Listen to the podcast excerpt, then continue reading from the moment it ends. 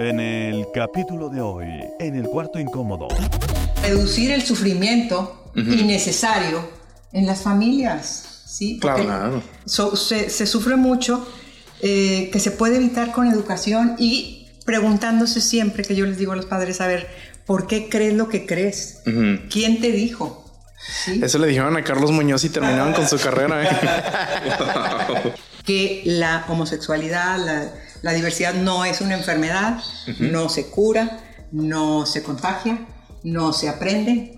Este, todos estos falsos mitos que tenemos. Yo he escuchado el término desorden mental. ¿Es válido eso, doctora? Totalmente en, en desacuerdo, no es ningún trastorno mental. Es bien triste que hombres gays o mujeres lesbianas se sigan casando para cumplir con los estereotipos sociales o familiares. Para cumplir la familia. sí. Ajá, es como, súper como, triste como- que todavía hay psicólogos que dicen sí tráeme a tu hijo yo le voy a ayudar a, a que a que se defina correctamente ¿sí? Incluso hay, hay iglesias, ¿no? Que prometen Por esto. supuesto, sí, sí, sí, que Dios te va a ayudar a cambiar. Creen que va a ser- se va a contagiar o que si van estas drags a contar un cuento, se les va a pegar a, a sus pegar, hijos. a pegar el SIDA. Sí, hay Sí. que decirlo. O sea, Exacto. Tengo un familiar muy cercano que por mi respeto y mi amor que tengo hacia esa persona, no voy a decir quién es, pero sí, o sea, le viví ¿Qué preguntando. tan- ¿Por qué tienen que poner tantos Oiga. LGBT, no sé qué? Y dice que eran en inglés las clases esas o no. Porque me imagino cómo sería el abecedario. Sería LGBTQ.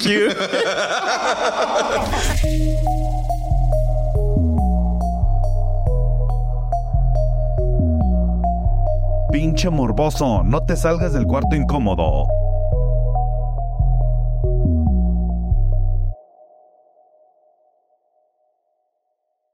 Sean ustedes, Ándale, güey. sean ustedes bienvenidos a este recreo de preguntas, donde la curiosidad y el morbo son requisito para llevar a cabo la siguiente sesión. Tu servidor Pablo Ramón Miguel Europa. y Paco Bernal, que no vino, dispondremos de una hora para preguntarle a un profesionista, trabajador o persona con cierta condición las más incorrectas, morbosas y espeluznantes preguntas. La invitada de hoy es psicoterapeuta, sexóloga con maestría en sexualidad humana y equidad de género, doctorado en inclusión, políticas públicas e investigación. Se desempeña como líder y fundadora de Padres y Madres del Arco Iris, asociación civil sin fines de lucro, movimiento que lleva nueve años luchando contra la homofobia, transfobia y violencia al género. Este movimiento busca la inclusión, concientizar y educar a la sociedad para promover un respeto, comprensión de un tema tan delicado y atacado en una era en donde no todos merecemos tener internet. Démosle una cálida bienvenida a la doctora Alejandra Barrera. Aplausos, bienvenida. Muy bien, ¿cómo, cómo está doctora? ¿Cómo, Muy bien, muy bien. ¿Cómo la gracias. trataron ahorita llegando? ¿Todo bien? Muy amables, me dieron de todo. Aguatitos, refresco, todo. Muy amables. Muchas gracias. Gracias a usted también por, por venir, por aceptar nuestra invitación. Este, pues ahora sí que pues a venirnos a compartir un poco de su labor, de, de también de pues querer compartir un poco de estos conocimientos o de esta labor social que usted ha estado haciendo por la comunidad, no, na- eh, bueno, no, eh, más aquí en la, en la región de Nuevo León. Claro, este, sabes que es algo que siempre que me invitan a algún lugar a, a platicar este tema, me interesa mucho porque una de las misiones que yo tengo personalmente es pues eliminar la homofobia y la transfobia, que es algo de lo que se trata esta organización. Y es una asociación que no fue fundada por mí únicamente. Hubo este, psicoterapeutas, eh, doctores, este, ministros, pastores y otros padres de familia. No soy yo la única fundadora o la única interesada en que esto- estos temas se toquen. Claro. Porque, bueno, mm, lo que siempre digo, la misión y visión del grupo de padres y madres del arco iris es eh, eliminar la homofobia y la transfobia, pero es dar información, educación sexual a los padres de familia, a los jóvenes, a la sociedad en general, Por eso se fundó el Instituto Familia, Sociedad y Sexualidad, donde procuramos ir a dar talleres y conferencias a escuelas, a los directores, a los maestros, a los padres de familia en las reuniones que hay de grupos de las reuniones de padres de familia, que estén enterados que la diversidad sexual existe y que ha existido desde siempre en el ser humano. No es algo que, no nuevo. es algo nuevo. Exacto, siempre ha existido. Lo que pasa es que antes estaba la gente metida en el closet y ahora, pues gracias a Dios, ya hay más información en internet. Este, se reúnen los jóvenes, se apoyan entre sí. Más aceptación, más inclusión. Eh, es pues, algo. sí, sí, sí. Que, ya, que ya es algo que a lo mejor antes no se veía como pues a lo mejor no es la palabra correcta, pero que antes no se veía normal, pero que ahora vemos que es tan común que eh, realmente es algo normal, que es algo que existe. Sí, entonces este, la misión, como les digo, de este grupo es apoyar a los padres de familia en el proceso de aceptación de la orientación sexual de sus hijos. Y de la identidad de género. O sea, su movimiento es específicamente hacia los padres de familia. Pues sí, a los padres, eh, te digo, como está el Instituto Familia, Sociedad y Sexualidad, en este instituto es donde se promueve la educación integral de la sexualidad a toda la comunidad, al que quiera recibir información de sexualidad, que en realidad todos necesitamos educación sexual para vivir una sexualidad más sana.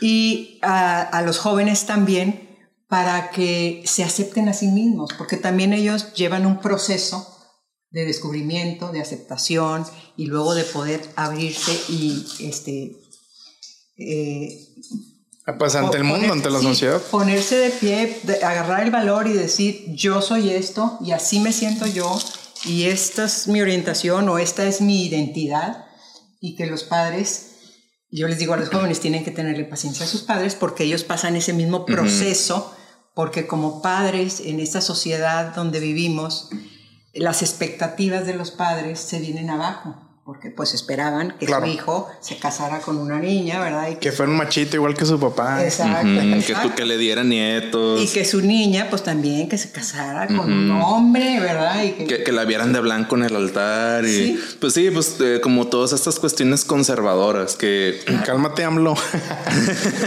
que pues sí, o sea, eh, eh, aquí en la ciudad digo, creo que en general en México, pero se ve mucho como el estereotipo del regio que es macho, que es súper conservador, súper católico que, que casi casi se, se, da de latigazos en la espalda.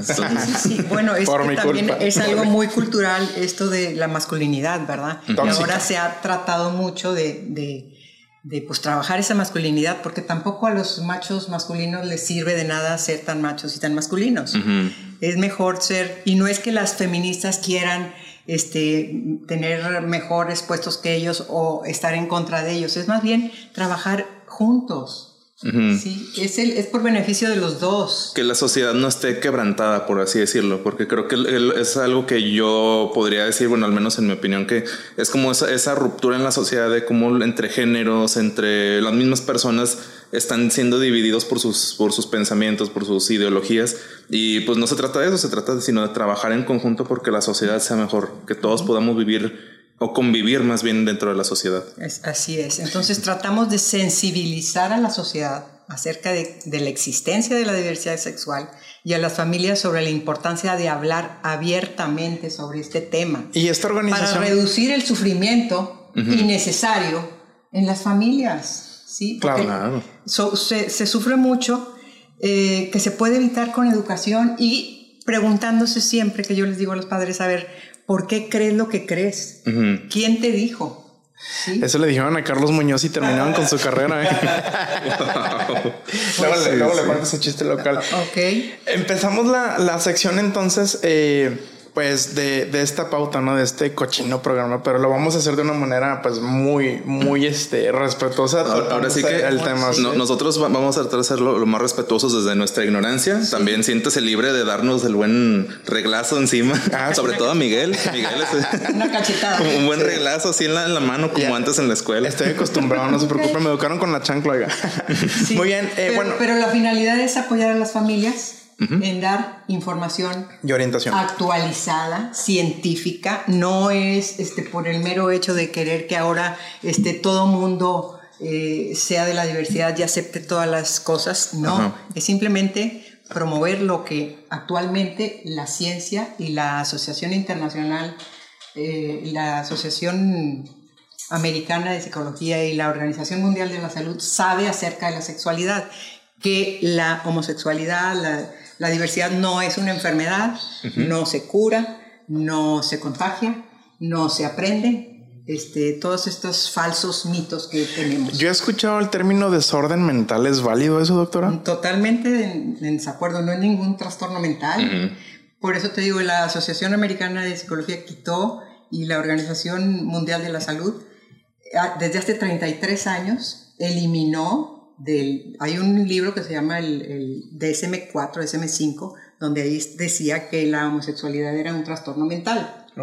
Desde hace 33 años se eliminó eso de ahí. Sí, por, no por, por, por, gusto, porque lo estudiaron doctores y dijeron, lo, lo, que hace el trastorno mental en estas personas es el rechazo, el rechazo de sus padres, de sus amigos, de sus amistades. De la sociedad. De la sociedad, exactamente, el sentirse rechazado, eso es lo que los trastorna. Ah, es una causa-consecuencia, o sea, no es al revés, sino que es completamente. Exactamente. Muy bien, pues empezamos con la pauta, entonces, eh, pues ahora sí que preséntese con la Banda Morbosa, esta es una pregunta compartido, compartida con ZAMHC.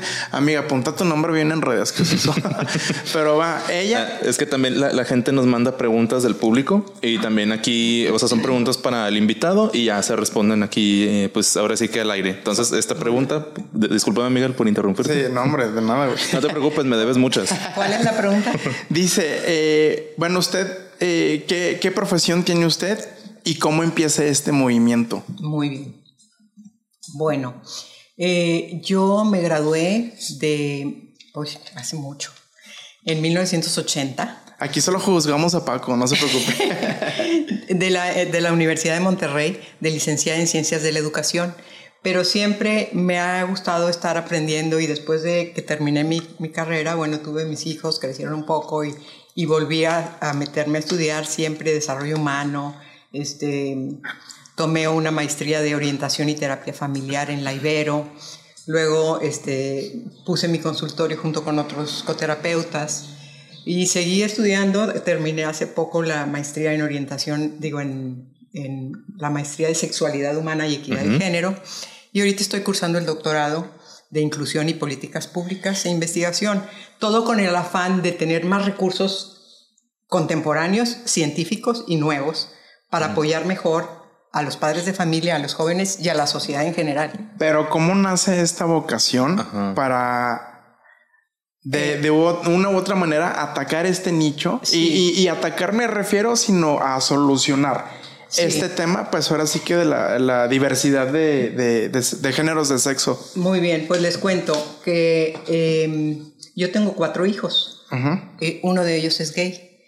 Pero cuando salió el del closet, eh, yo Niño, ¿es hombre? Es hombre. Yo ya estaba, yo ya tenía mi consultorio, ya había visto pacientes este, con orientación sexual diferente, a papás que estaban batallando. Tenía un coterapeuta eh, que trabajaba conmigo, que él había hecho su tesis en homosexualidad, entonces me empezó a pasar libros y cosas. Y, y después de eso, años después, sale mi hijo del closet. Entonces, en una ocasión me dice mi hijo, oye, este, un amigo me llevó a una iglesia, una iglesia incluyente.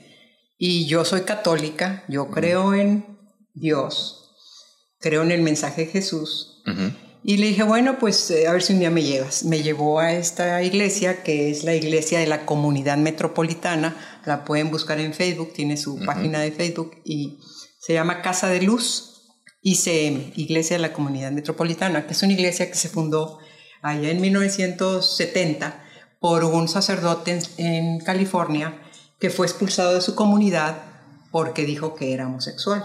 Entonces se empezaron a reunir en un departamento a hacer las celebraciones eh, como comúnmente las hacía él y cada vez hacía, había más personas en el departamento. Y así se inició esta iglesia que es Community Church en Estados Unidos. Existe ya en 300 países ahí esta iglesia. ¿Y es aceptada como que por, no sé, el Vaticano? No, no, no, déjame decirte, es una iglesia ecuménica. ecuménica significa que ahí entran todas las denominaciones.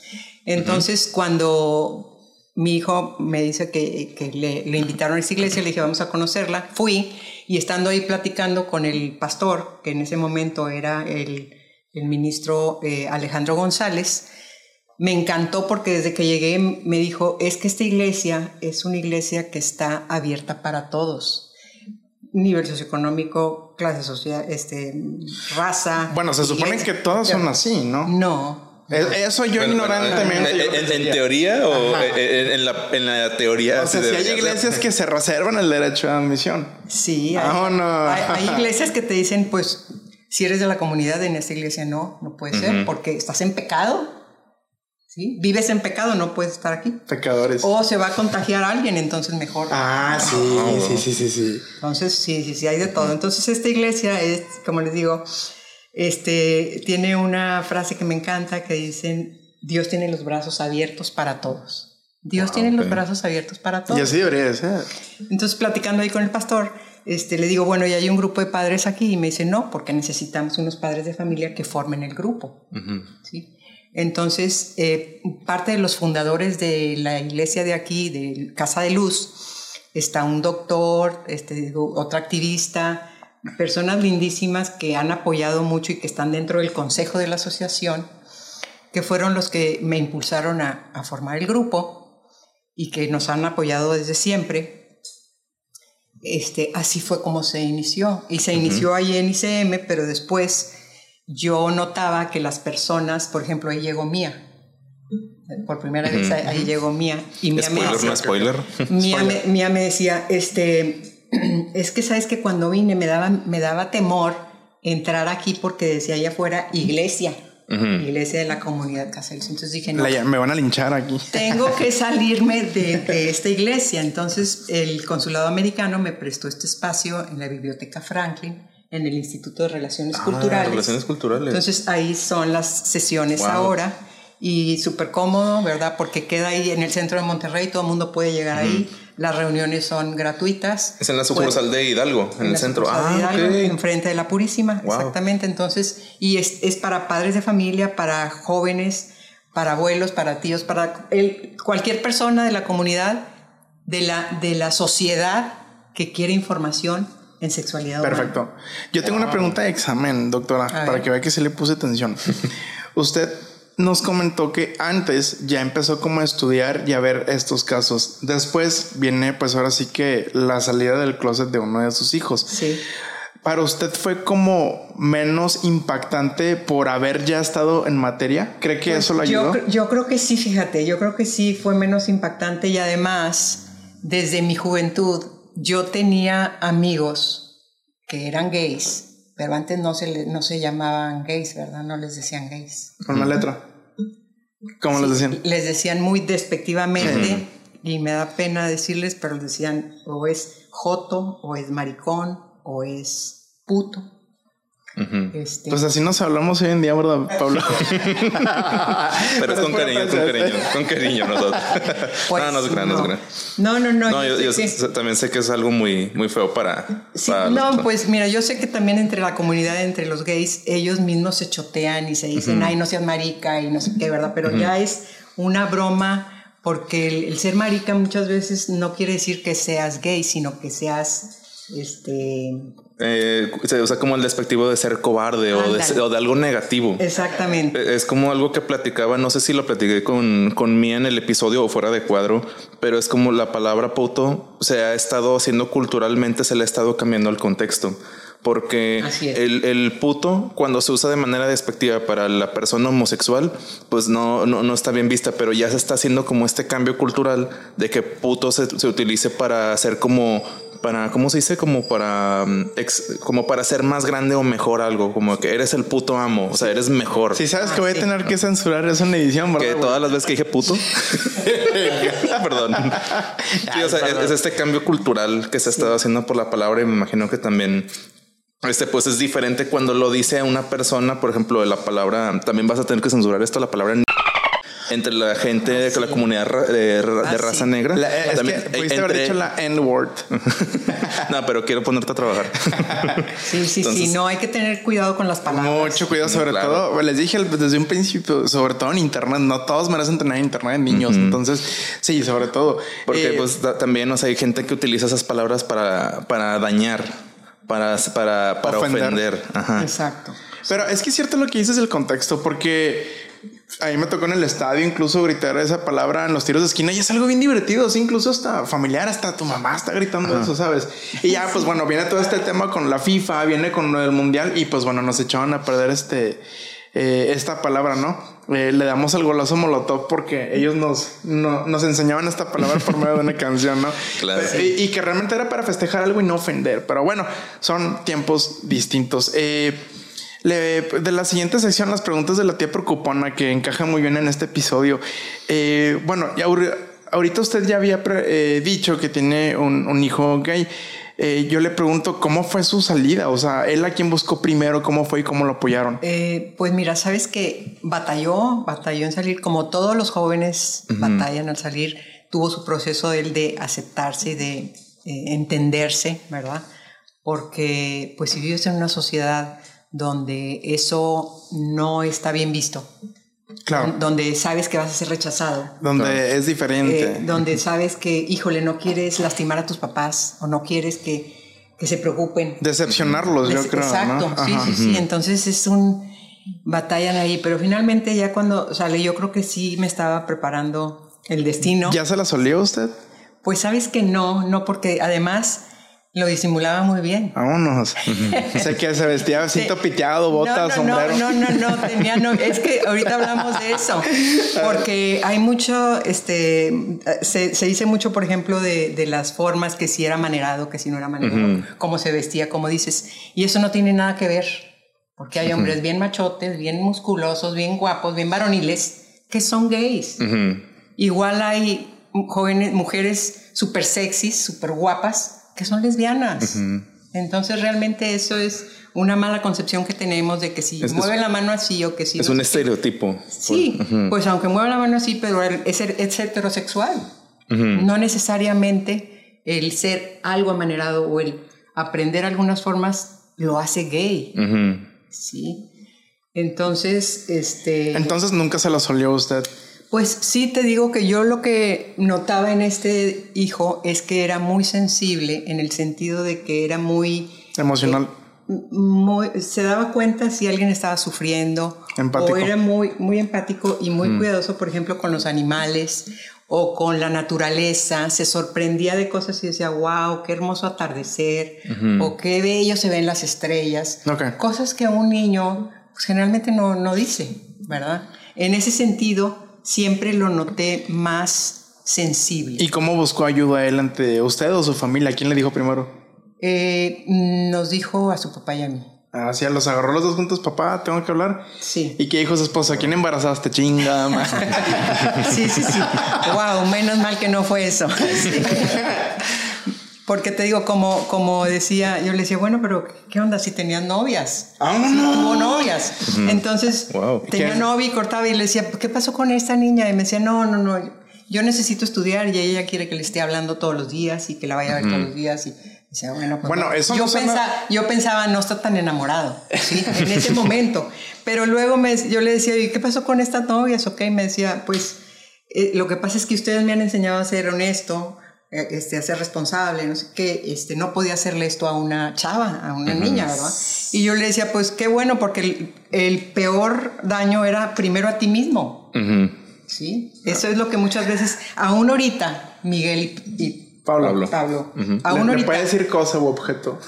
no, aún ahorita es bien triste que hombres gays o mujeres lesbianas se sigan casando para cumplir con los estereotipos sociales o familiares. Para cumplirle a la familia. sí. Ajá, como, Es como, triste. como está este, es- hay un, el concepto este como muy regional que dices como para taparle el ojo al macho. Sí. Le dicen, ajá. Sí, exacto. Y entonces to- la maraña se va haciendo más grande porque luego tienen hijos y luego al rato ya no andan juntos y luego se se tienen que divorciar y luego qué les digo a los niños. Y, se luego- hace un desmadre. Sí, exacto. Entonces mejor pues enfrenta tu situación. Paró la bola ahí. Exacto, date cuenta quién eres, reconócete, admítete y quiérete como eres. Y cambió de la dinámica familiar ahí, ¿cómo fue la aceptación con sus hermanos? ¿Cómo no, sus hermanos, ay, no, le dijo a, uno de sus hermanos y su hermano dijo, ay. Ya sabía. no, le dijo, be happy. Este, yo tengo un compañero que en tercero de primaria salió del closet. Como que han salido más, más temprano las generaciones. Y lo que yo escucho en los padres de familia también los niños trans o las niñas trans ya le dicen a sus papás desde chiquitos, yo me siento niña o yo me siento niño. O a mí me atraen las los personas de mi mismo sexo. Desde más jóvenes lo dicen ya. Wow. es más fácil. Bueno, yo, yo, tengo una, una, pregunta que quiero amagar desde este, desde este momento, aprovechando que está el tema. Este, Ahora, desde, desde, su experiencia, desde sus estudios que, que, tiene, ¿usted cree que, eh, bueno, la homosexualidad o, o, esta, o estas identidades de género se nace con ellas o son algo cultural que se aprende? No, es algo que me, me preguntan frecuentemente. Gracias, Pablo. ¿Se hacen o, nacen. o se hacen? Hay de dos, ¿no? Nadie se hace. Nadie se hace. Es como, como ¿por qué naciste con el color de ojos que naciste o con el color de piel? ¿Sí? Es algo innato de la persona. Por eso ahora la Asociación Americana de Psicología dice, no, esto es algo natural, es parte, eh, eh, es una mezcla de cosas desde genético, ambiental, hormonal, eh, desde que está en el vientre. Entonces no se hace. Se nace. se hace, se nace. Wow. Ok, voy a poner un ejemplo. ¿Quién va a querer ser rechazado? este, pertenecer a un grupo que han escuchado desde siempre que está mal, que están enfermos, que te va a ir mal, que este, nadie quiere pertenecer a ¿Qué pasa con estos mitos?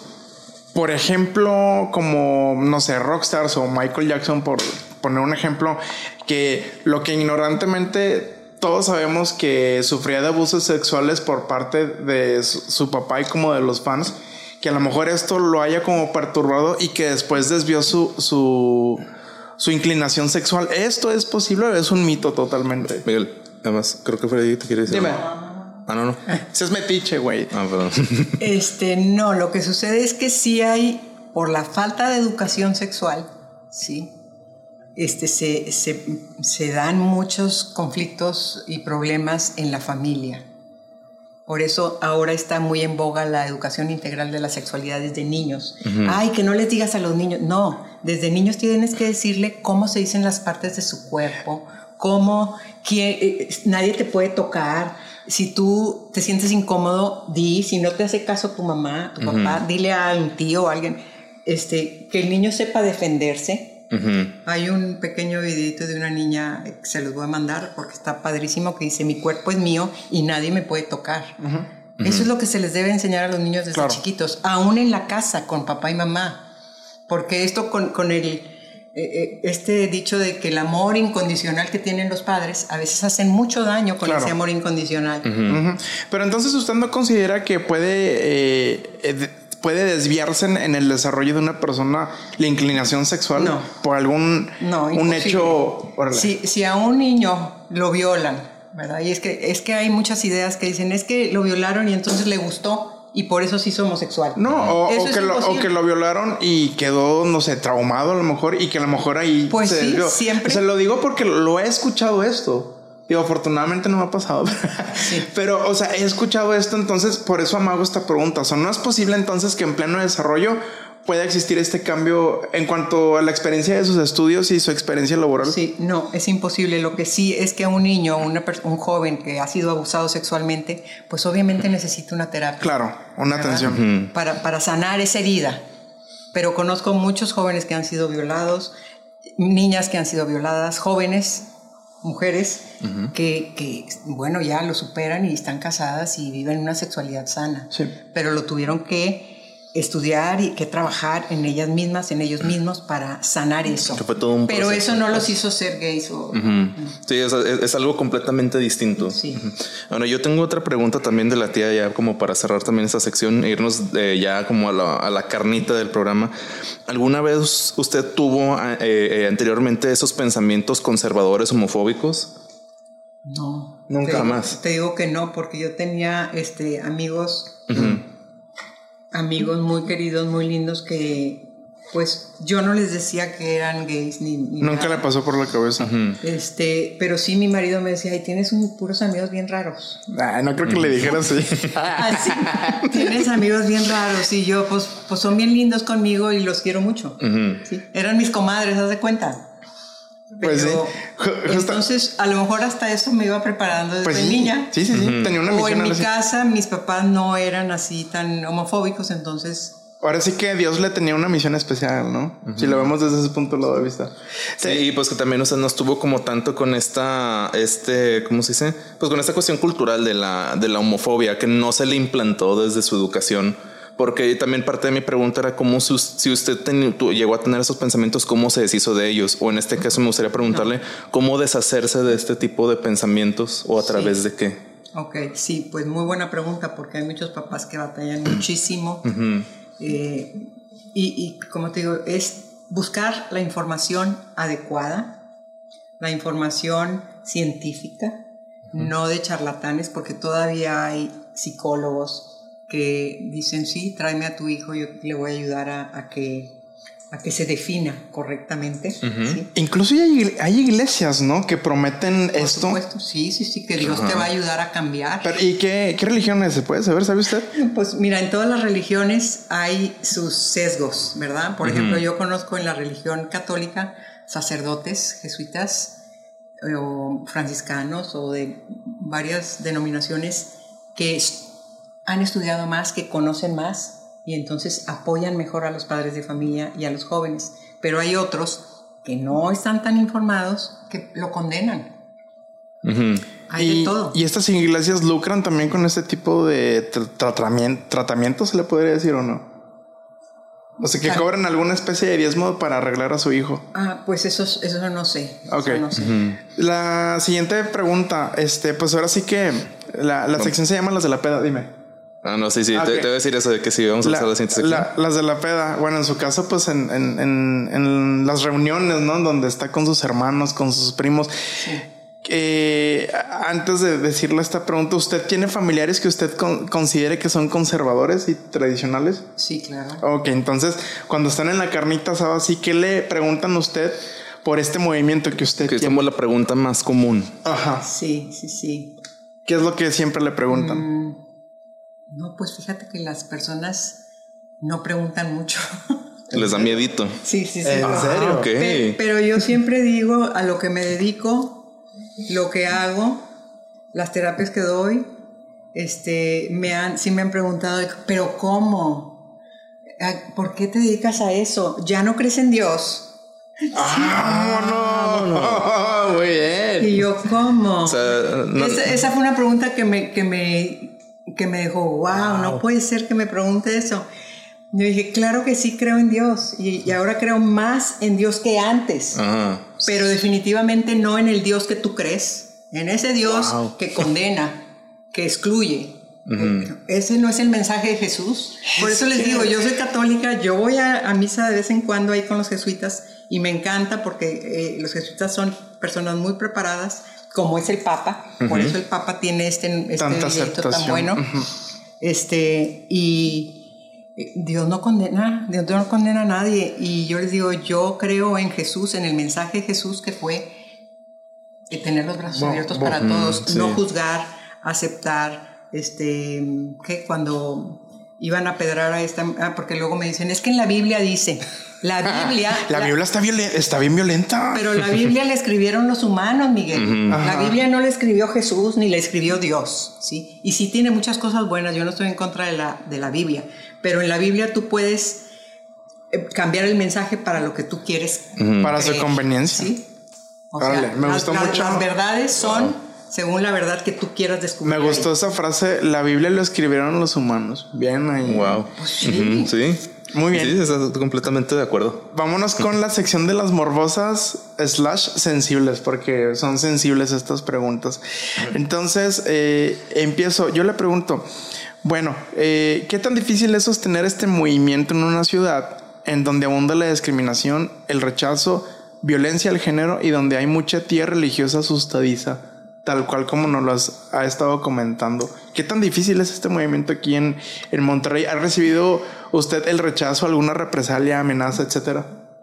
Mm, Pues no, bueno, sí, directamente me han llamado y me han dicho, una persona, en una vez que di- dimos un taller, me habló y me dijo, ¿sabes qué? Me acercó. Me dijo esta señora, ¿sabes qué? Yo este, te respeto y todo, pero yo tuve una muerte de estas muertes que, que, que- que mueres y vuelves a, ¿A nacer? no, no, no nacer, sino que es una muerte momentánea y que te Ah, ok, resucitan. ok, Ah, ok, ya. ok, Sí. ya. Entonces ella me dijo, yo tuve este, esta muerte, mu- muerte repentina y volví a nacer, y a, a vivir. Y eh, yo pues me siento con la obligación de decirte que no hagas esto que estás haciendo de Ah, apoyar a la comunidad, caray.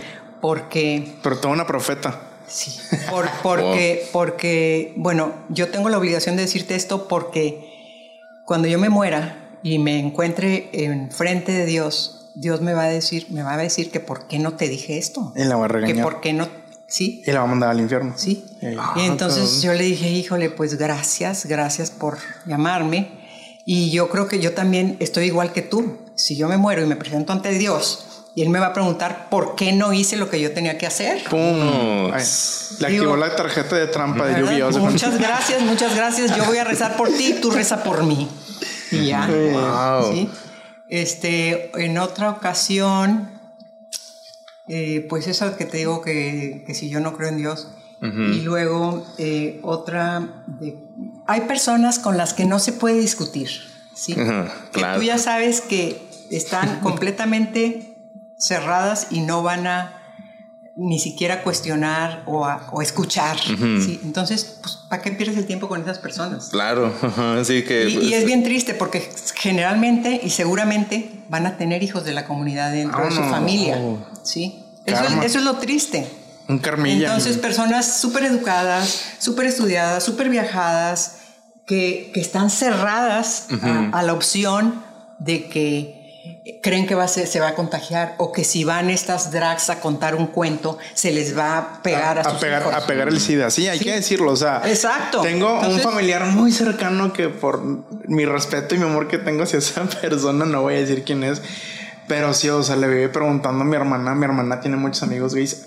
Y le dice, ay, oye, es que te, te, te van a contagiar y te vas a enfermar y te vas a morir. Y aparte has pecado. Sí. Le aventó todo este pack, ¿no? Pero no, sí, hay, hay gente y hay que decirse.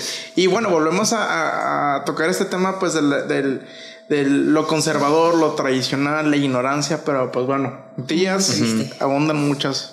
Pablo. Ahora, en su experiencia, ¿cuál es la principal razón de acoso o ataques a las personas de la comunidad o la principal causa de esas situaciones desfavorables? Ya sea porque yo, yo, yo, o sea, yo me pongo a pensar de que si es algo cuestión religiosa, si es cuestión cultural eh, desde el mexicano o del norteño, este, o si es también una cuestión de, de- de que la gente es, es ignorante en el tema.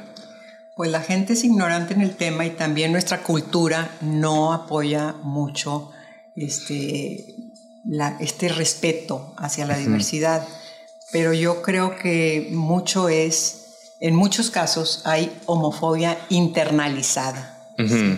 Hay personas que pues que no quieren reconocer que pues de repente les atrae a alguien del mismo sexo. Entonces mejor se ponen bien machotes y bien este, Las vaquerobias, les dicen.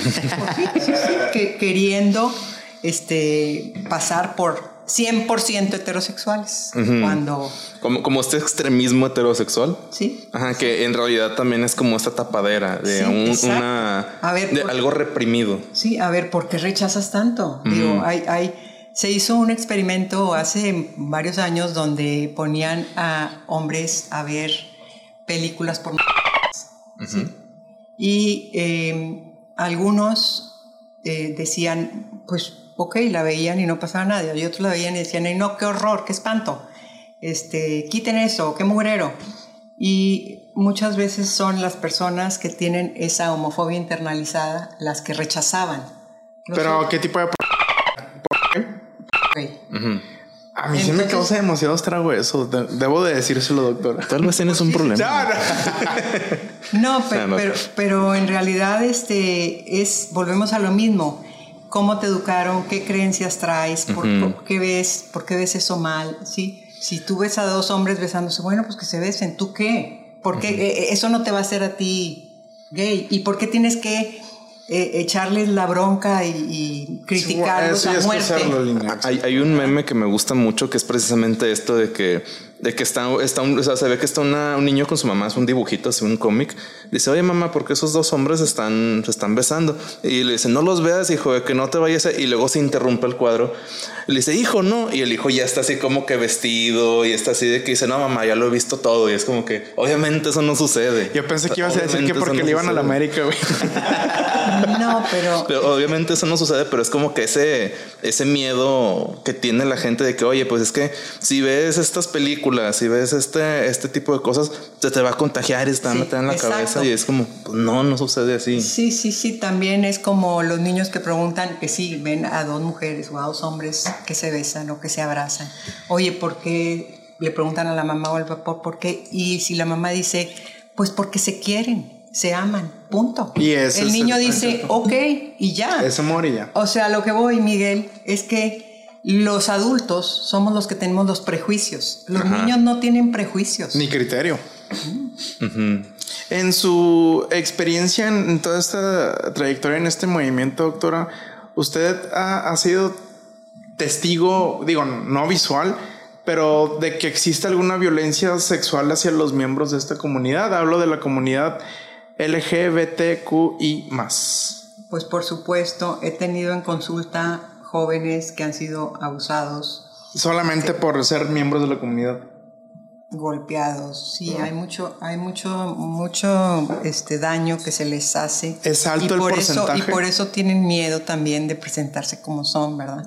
Cada vez menos, cada vez menos, pero todavía. Y que simplemente los agreden porque se ven diferentes, piensan diferente, hablan diferente. Es por esto, así Sí, tal, tan sencillo. Hay crímenes de odio. Crimen de odio. ok. Ajá, e- e- Ese es creo que el concepto que, que yo estaba imaginando que no tenían, no, no, no sabía cómo decirlo, pero es eso, es el crimen de odio, el, el agredir simplemente porque piensas distinto, porque crees algo distinto. o sea, eh, eh, es, es el crimen de Y- odio. Ahora, yo, yo tengo una pregunta que creo que también estábamos hablando hace rato a, a cuadro y que, porque yo ahorita vi, vi que esta, esta es la comunidad LGBTIQ eh, más, o sea, cu- cuáles son las siglas, o sea, de todo este, Sí. este, este movimiento. La, la doctora no hizo su tarea. Trae todo un diccionario, señores, ahí en la computadora. ¿eh? Exacto. Sí. traigo bien todo. preparada. Paco, a ver si le aprendes algo, cabrón. Es lesbianas, gay, bisexual, ¿eso no? A ver, el productor. Sí. Lesbianas, gay, bisexual. Necesita internet. No, aquí lo tengo.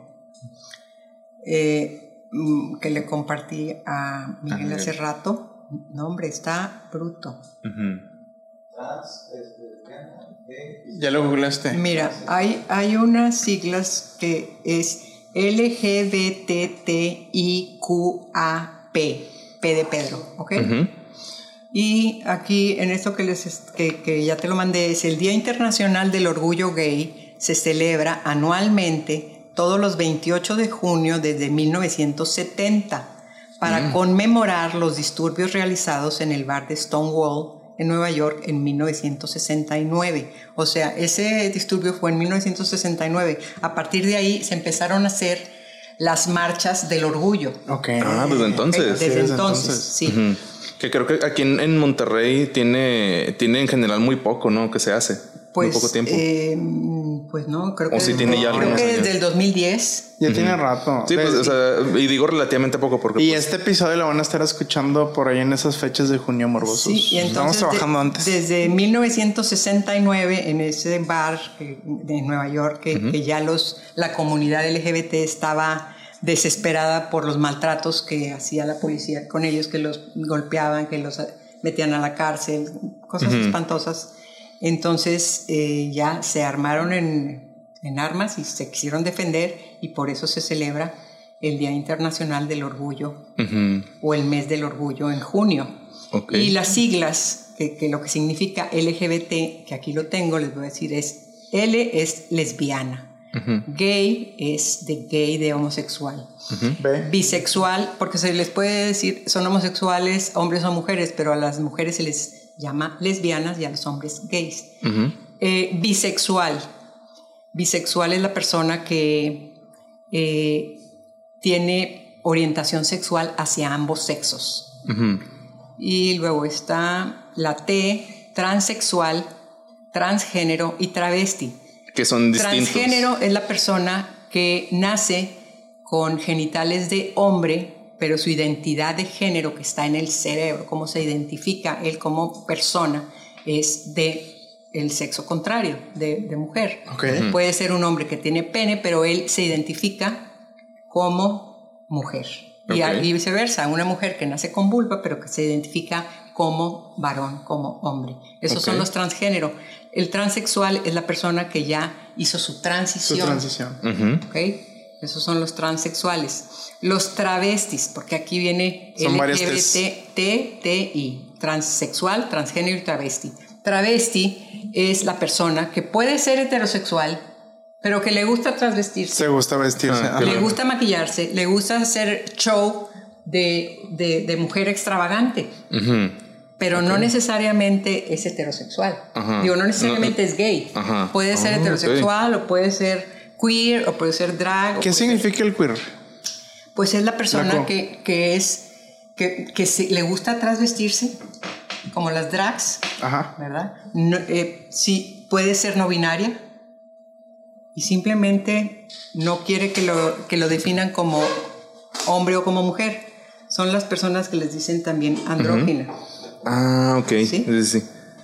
Eh, y luego es Y la luego I. está la A. La A es de asexual. creo que nos brincamos la I, creo. Ah, la I es de intersexual. Ahí, yo sí tengo duda, no tengo no sé exactamente qué es la intersexualidad. Ok, los intersexuales son las personas que nacen con genitales ambiguos, o sea, como que un clítoris muy grande, eh, pueden tener ovarios, pueden tener Wow.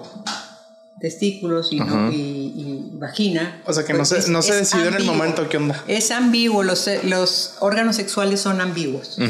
Y hay personas intersexuales. Punto. Wow, no, no, no, o sea, sí, sí había escuchado el término, pero no sabía exactamente a qué se. qué Por se eso, refería. por eso está invitada la doctora para enseñar. Sí, es, pa- es para iluminar a la mente de toda esta gente ignorante que nos está viendo. No, no Qué, te qué creas. la- qué lástima que no viniste, Paco. Y este, bueno, la sexual, la A, porque sí, LGBTIQA, que luego se las pones en la pantalla cuando Sí. lo ves. Aquí Europa del futuro se los va a estar poniendo. Una, Asexual es la persona que no tiene interés de actividad sexual, las personas asexuales pero no necesariamente es que no puedan tener relaciones con alguien. simplemente no tienen ganas y ya. Simplemente no, se mortifican por eso, pero no es que no puedan querer a alguien y, y tener una relación amorosa con alguien. Simplemente no les interesa la actividad. Exacto. Y los ¿Qué- pansexuales, con la P, es la persona pansexual es la que se puede enamorar de cualquier persona, independientemente de su edad, de su género, de su eh, orientación. Creo que hay, hay- bueno, eh, ahora con, la, con lo que con el término de asexual, hay, bueno, no, no sé si, bueno, Miguel creo que sí lo conoce, pero no sé si usted lo conozca, el, el, el músico Morrissey creo que se identifica como asexual y es un, es, o sea, como para poner en contexto más a la gente, o sea, es una, una persona también, pues, un, alguien muy talentoso, eh, alguien que es reconocido mundialmente que tiene esta orientación sexual, o sea, que no es algo que es como exclusivo de, de cierto sector de la población, sino que pues cualquiera de nosotros puede ser o identificarse con ese tipo de cosas. ¿Cuál sería la diferencia entre un asexual y un bisexual? Un asexual y un bisexual. Ajá. Digo, Del cielo a la tierra, Miguel, porque el bisexual Le eh, gustan los dos. A ver, ¿estás Sí, poniendo atención, sí, Miguel? o Sí, no? sí, sí, le gustan los dos sexos. tiene atracción hacia uno u otro sexo. Exactamente. Pero eso no quiere decir que se va a enamorar de los dos. Se puede enamorar de un hombre o de una mujer, pero se pueden enamorar y pueden tener una relación estable, duradera.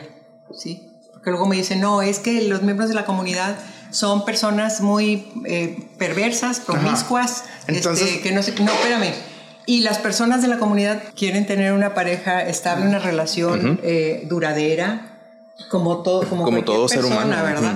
Claro. Este, porque me dicen, no, es que son perversos, digo, son promiscuos. Yo digo, bueno, a ver, los heterosexuales también hay, en los heterosexuales también hay promiscuidad, ¿verdad? Entonces, Claro, sí, que- ya depende de cada persona qué tipo de relación quiere, pero en realidad todos queremos una relación estable, amorosa, a largo plazo. Todos queremos ser amados y queremos poder sentirnos con la libertad de amar. Sí, y no sentirte rechazado. Muy bien, ¿cuál es el de, de toda de toda esta definición de, de todo este eh, híjole, antes de cagarle todas las Las letras. las letras que nos dijo, sí, gracias. ¿Cuál es eh, ha- hay algún como un target más específico o hay uno eh, en que buscan más este movimiento? ¿Cuál es el más común, vaya? O el, o el más Sabes que, afectado. mira, hace poco dimos un taller en, en relaciones culturales a los maestros que van a, que, que los están preparando para dar clases de inglés. Ajá. ¿sí? Y querían que supieran de la diversidad para que estuvieran atentos si tuvieran algún alumno con, Ujú. que perteneciera a la diversidad, cómo manejarlo, cómo ayudarle para que no le hagan bullying o cómo ayudarlo a ser el mismo o ella misma o él mismo. Entonces, uno de los maestros, eh, la primera sesión fue enseñarles lo que significan todas estas letras. Ok. Y el maestro me decía, uno de los maestros, oiga, pero a ver, ¿por, por qué tanto nombre ahora? ¿Por qué, tan, ¿Por qué tienen que poner tantos Oiga. LGBT, no sé qué? ¿Y dice que eran en inglés las clases esas o no? Porque me imagino cómo sería el abecedario de sería LGBTQ. Sí, menos. un, denle un zapo, por favor. más o menos, más o menos, pero yo le decía a este maestro, es que tienen que ser LGBT y todo esto porque, porque no, es, no es igual un gay que un bisexual, no es igual un gay que un trans. Eh, antes, como les decía, antes nada más se hablaba de la homosexualidad en general, ni se hablaba de lesbianas, ni de trans, ni de menos de bisexual, esto de no binario. o sea, ¿qué diría nuestro abuelito? ¿Hombre, mujer o puto? Se Pues, no, pero nada más se, se- no, se, no se conocía tanto y ahora para eh, nombr- hay que nombrar a las personas como son. No es igual un gay que un trans, ¿verdad? Claro. Entonces necesitas distinguirlos y ponerle un nombre. Ujú, esas, Pues, eh, lo que eh, no se nombra no existe, entonces tienes que ponerle nombre. Y, y saber que hay, de- hay, hay una diversidad, ¿no? Es como que es, es separarnos de este blanco y negro, nada más. Es de Claro, que es- sí. hay toda una gama ahí de, de definiciones. Sí, y ahora las personas no binarias que también me dicen, es que ¿por qué ahora quieren cambiar hasta el lenguaje? Ujú. Pues Sí, que decirles él, ella y ella. Ella. ¿sí? Oye, pues porque quieren ser nombrados así. ¿Y qué más te da? Pues es una palabra a la que nos vamos a ir acostumbrando poco a poco, porque existen estas personas y porque se merecen ser reconocidas y nombradas como ellas dicen. Yo siempre en la consulta llega la persona y les digo, a ver, ¿cómo quieres que yo te llame? ¿Cómo quieres que te diga? ¿Cómo, cómo te gusta que te O sea, es más, a, su punto de vista es más de empatía, más no de usarlo, pues ahora sí que... Obligatorio. Obligatorio, No es obligatorio, sino es como, es no algo es más. obligatorio, pero es un poco como irnos acostumbrando como sociedad, porque por ejemplo ahora dicen buenas tardes señores y señoras. Antes decían nada más buenas tardes, buenas tardes a todos. A ver, a todos y a todas. Y a todes. ¿Qué ¿Usted? ¿Usted lo usa normalmente en lenguaje inclusivo? Procuro. Ujú. Ok. Ok. Sí, se, se me hace muy respetuoso. Sí, y también es importante eh, también para que la comunidad o, o las personas se sientan cómodas con ellos, o sea, que sientan Claro, que identificadas. se sientan incluidas. Se sienten incluidas exactamente. O sea, que, y creo que me gustaría puntualizar también una vez más que, pues no es algo, como dicen, no es algo obligatorio, pero es como pongámonos en los zapatos o en la empatía de, pues no nos cuesta nada, o sea, de que, oye, pues, ¿qué onda? O sea, ¿te, te sientes cómodo con cómo te sientes cómodo que me, que, que me dirija hacia ti? Ah, pues de tal manera, ah, y lo haces por respeto o por empatía con esa persona, no porque de que, no, es que me quieres, me quieres obligar a que hable de cierta manera. No, realmente no. Sí. Oye, algo que quiero comentarles es esto del significado de los colores de la bandera LGBT. Ah, lo voy a ok. pasar para Saquen las libretas, niños. Sí. Va a venir en el examen. Espéreme, fue diseñada en 1978 por Gilbert Baker. Originalmente tiene ocho colores, Ok. pero se modificó a seis. Y mira, el rojo, vida. Ajá. El naranja, salud. El amarillo, sol. Sol. El verde, naturaleza. El azul, serenidad y armonía. Y el morado, espíritu. Ok. Eso sí no sabía. Sí, pues te lo voy a mandar para que lo incluyan ahí. En Diez planos. Para, para- para- para que lo vean. sí. Ujú. Ok. Sí, lo- lo- va a estar apareciendo aquí la. Porque la ahora imagen. cada, cada grupo tiene su bandera. Ah, Hay sí, diferentes sí, sí, sí. banderas. Ok. Sí. Ok, ok, ok. Esta es para la comunidad LGBT, y- pero más bien como la utilizan los homosexuales. Ok. Porque hay otro de los trans, que por ejemplo aquí A ver. traigo esto, que no es precisamente esto, pero es Sí, más chale, o menos. Freddy. ¿Se puede ver? Ahí está. Ahí está. Está a jalar, cabrón. Entonces, este, por ejemplo, este es un movimiento de las personas trans que también eh, apoyo de la coalición mexicana LGBT que tiene ahora mucho reconocimiento. Lo podemos a la cámara. Para, para las personas trans.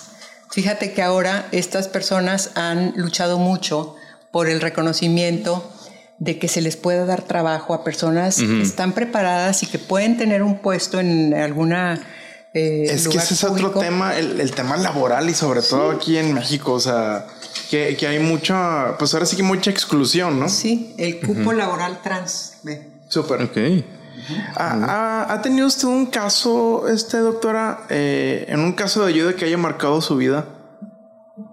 ¿Algún caso que le haya, le, le haya, este, pues ahora sí que el que más recuerde, el que O más... el, que, o el que haya sido más impactante o más este. Híjole, no, es que tengo, tengo muchos, tengo varios. O alguno en especial. Uno que nos quiera que, compartir. que- o sea, que nos Este, pueda. pues, por ejemplo, Mía es una persona muy importante este, que, de la cual aprendí mucho. Ok. Otra persona es Luca, la que te comentaba hace rato, este, que son personas que pues la han visto muy dura y a pesar de todo pues se han este, liberado y dicho esto soy yo y yo no puedo vivir de otra forma. Es lo que los padres de familia deben de entender. Estas personas no pueden vivir de otra forma. El promedio de vida de las personas trans, bueno, hace unos años era 33 años. Wow. O sea, ¿por qué? Porque, porque sienten mucho rechazo, que quieren vestirse y, y- O sea que recurriendo al suicidio.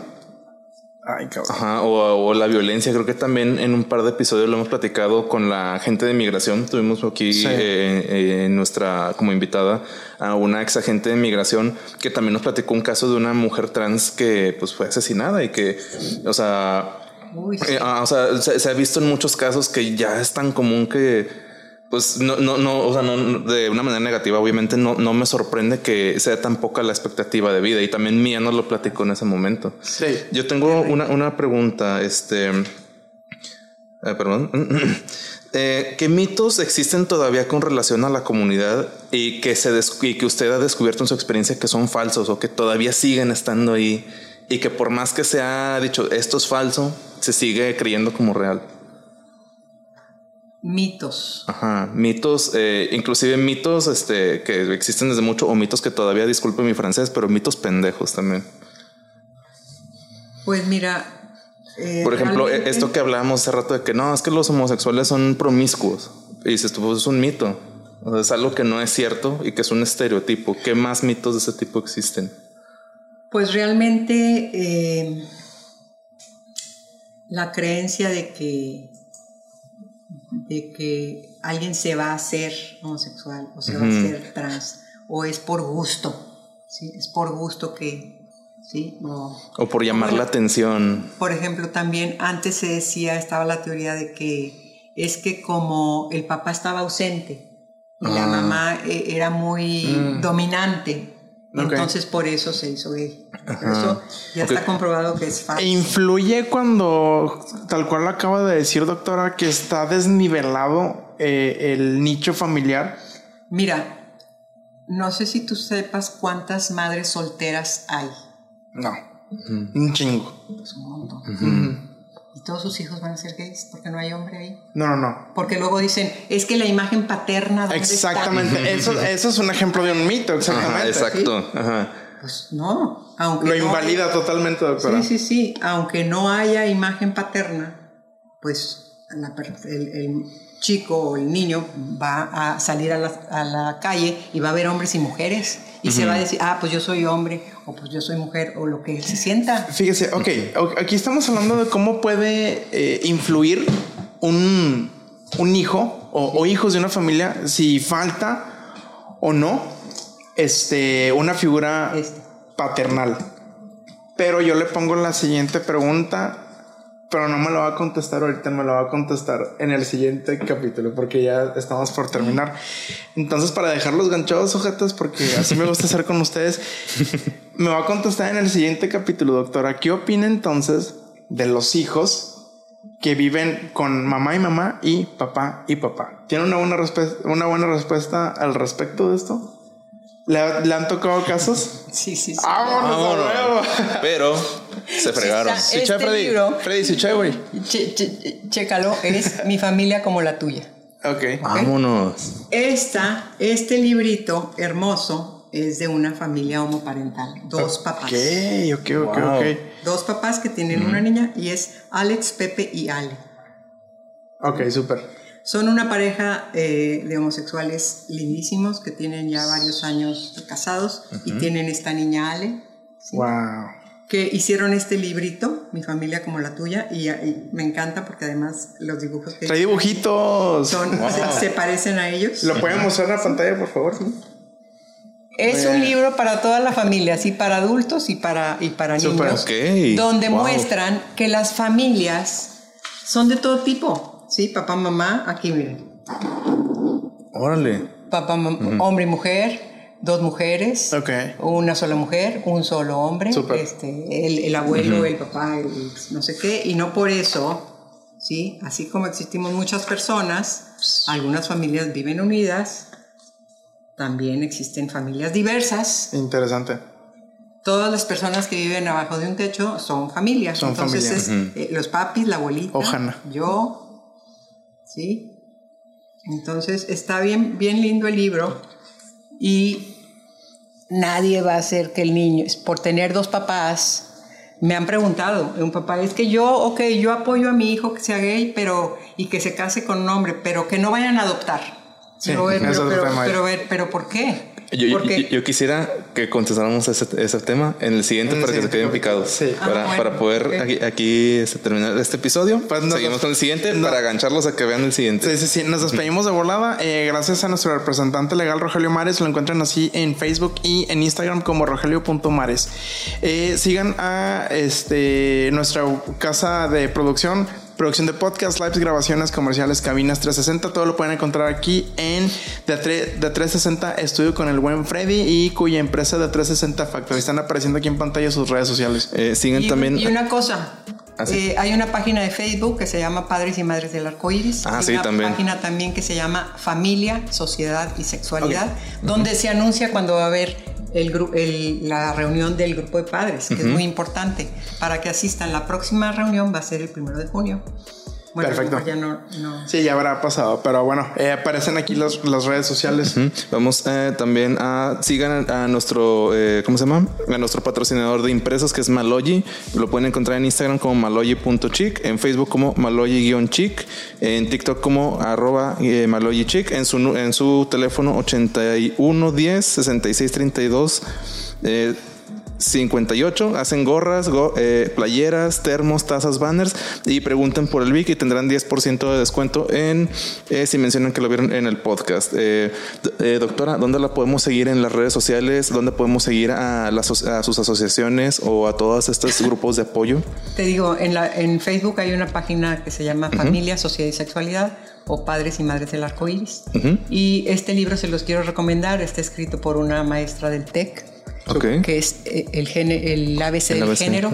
Explican muy sencillo muchas cosas que a todo mundo le sirve, a los padres de familia, a los jóvenes, a la ¿Dó- sociedad. ¿Dónde podemos encontrar ese libro? En, en la biblioteca Gandhi o en Amazon. ¿Hay alguna forma también de conseguirlo en PDF? Digo, para... Digital. Yo creo que sí. Yo ¿Sí? creo que sí. sí, para que no haya excusa de que no. Y ahí busquen los huevones, no mames. Bueno, y una frase que me encanta que dijo este Luca, este muchacho que que les digo, este, es esta. Nadie puede definirte más que tú mismo. Nadie. Pues sí. Ok. Nadie puede definirte más que tú mismo. Perfecto. Eh, recuerden seguirnos a El Cuarto Incómodo en todas las redes sociales. Eh, estamos en, estamos en Instagram, Facebook, TikTok, Spotify, estamos en YouTube, estamos en todos lados para que ahí se suscriban, denos like. Eh, ten- Búsquenos como el cuarto incómodo. Ok. Y me faltó decirles esto. Es- Sí, eh, sí. Bueno, si lo quiere ver ahorita no hay problema porque Sí, sigue o sea, la todavía- segunda todavía- parte. todavía nos falta que vamos a tomar un descansito, damos la segunda parte, pero para también no meterlo como todo ahorita al final. Sí, Sí, sí, sí, no. Ahorita, ahorita lo podemos meter Sí, en no se preocupe. eh, síganme en mis redes sociales como Europa90. A mí como Pablo Saurus-Rex con y, al, doble X. y al faltista de Paco como Paco Bernal79. Tenemos un correo también. Si ustedes que- eh, tienen algún caso o alguna experiencia que quieran, que crean ustedes o quiera hacer la parte del cuarto incómodo, envíenos un correo a no eres dios arroba el cuarto incómodo.com. No eres Dios, arroba el cuarto incómodo.com. Envíenos sus historias, sus casos y nosotros los atenderemos con todo gusto. Si les gusta el contenido, compartan. Si tienen algún familiar, algún conocido que estén en esta eh, en este closet tóxico en donde no puedan salir, pues compártenlo. Eh, sepan que hay personas como la doctora que se dedican a, a dar apoyo y ayudar a estas personas y que pues no están solos, chicos. Y doctora, no nos despedimos, que falta una segunda parte de este episodio. Sigan. Y Espérense la próxima semana. Sigan ansiosos, curiosos y morbosos y recuerde que preguntando mal se llega a Sodoma. Cerdos. Pinches puercos. Esto fue el cuarto incómodo y morboseamos en la próxima. Sobres.